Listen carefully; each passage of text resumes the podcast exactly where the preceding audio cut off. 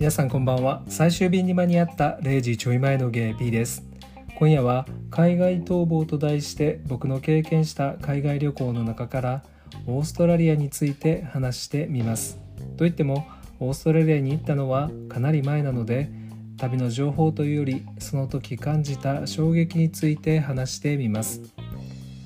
僕がオーストラリアを訪れた回数は3度。初めての海外がオーストラリアで3回目4回目の海外もオーストラリアでした。16歳から22歳までの大昔の話です。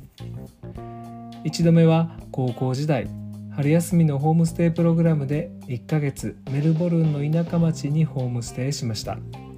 隣の家に行くのに車で行った方が早いような田舎。2度目はケアンズに一人旅でした。3度目は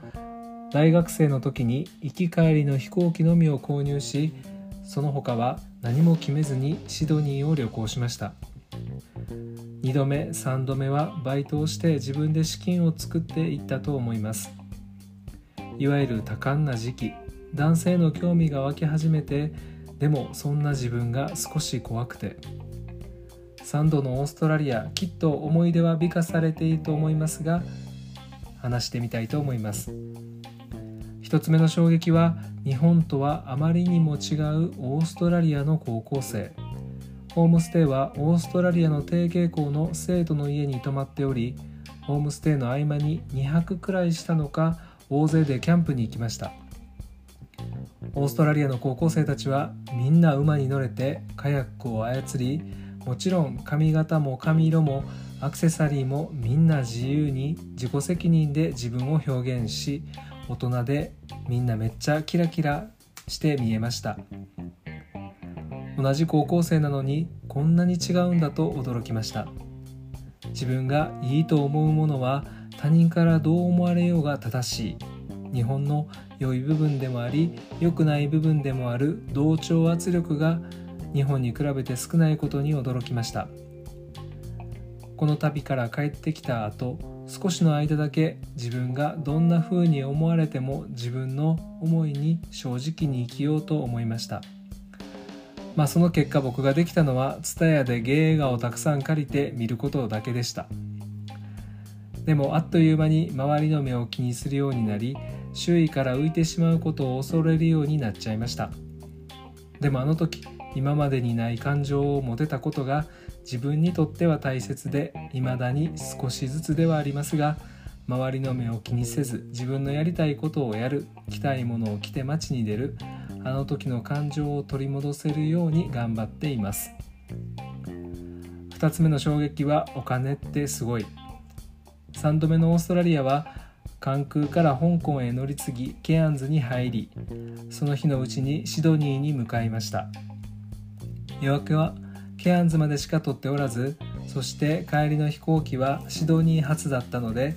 とりあえずシドニーに行かなければとケアンズの空港で domestic domestic と唱えながら domestic の表示を追いかけ国内線ターミナルへ行きました。おばさまのカウンタースタッフに通路側席の発音の仕方を教えてもらいながらシドニー行きのチケットを購入。食事のサービスもあったように思いますが一番印象に残っているのは飛行機の窓からシドニーのオペラハウスを見た時でした。社会的地位も信用も何もない勉強もできない大学生がお金を払えば一人で3つの飛行機を乗り継ぎながらシドニーにたどり着けるんやなと驚きました。素直にお金ってすごいんだなと決してお金が全てとかお金を持っている人が正義とかもちろんそんなことではなくお金の強さと怖さを感じました。シドニーのオペラハウスは世界がっかり名所なんて言われていますが僕にとっては最高の建造物です。3つ目の衝撃は一歩踏み出せば何かがやってくる。シドニーの空港に着いたのは夕方でした。今夜の宿も決めていなかったのでこれやばくない？と一瞬途方に暮れました。バックパッカー用の安ホテルに空港から電話しまくって今夜の宿を決めました。英語で電話なんてしたことないのに一歩踏み出せば意外にできちゃうんやと思いました。そして何といってもオーストラリアの人ってみんなめっちゃ優しい。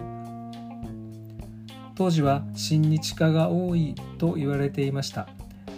高校でも日本語の授業があるくらいでした。何度もいろんな場面で街行く人がユースホステルのスタッフが助けてくれました。何も決めずにめちゃくちゃ無計画な旅にただ呆れただけかもしれませんが。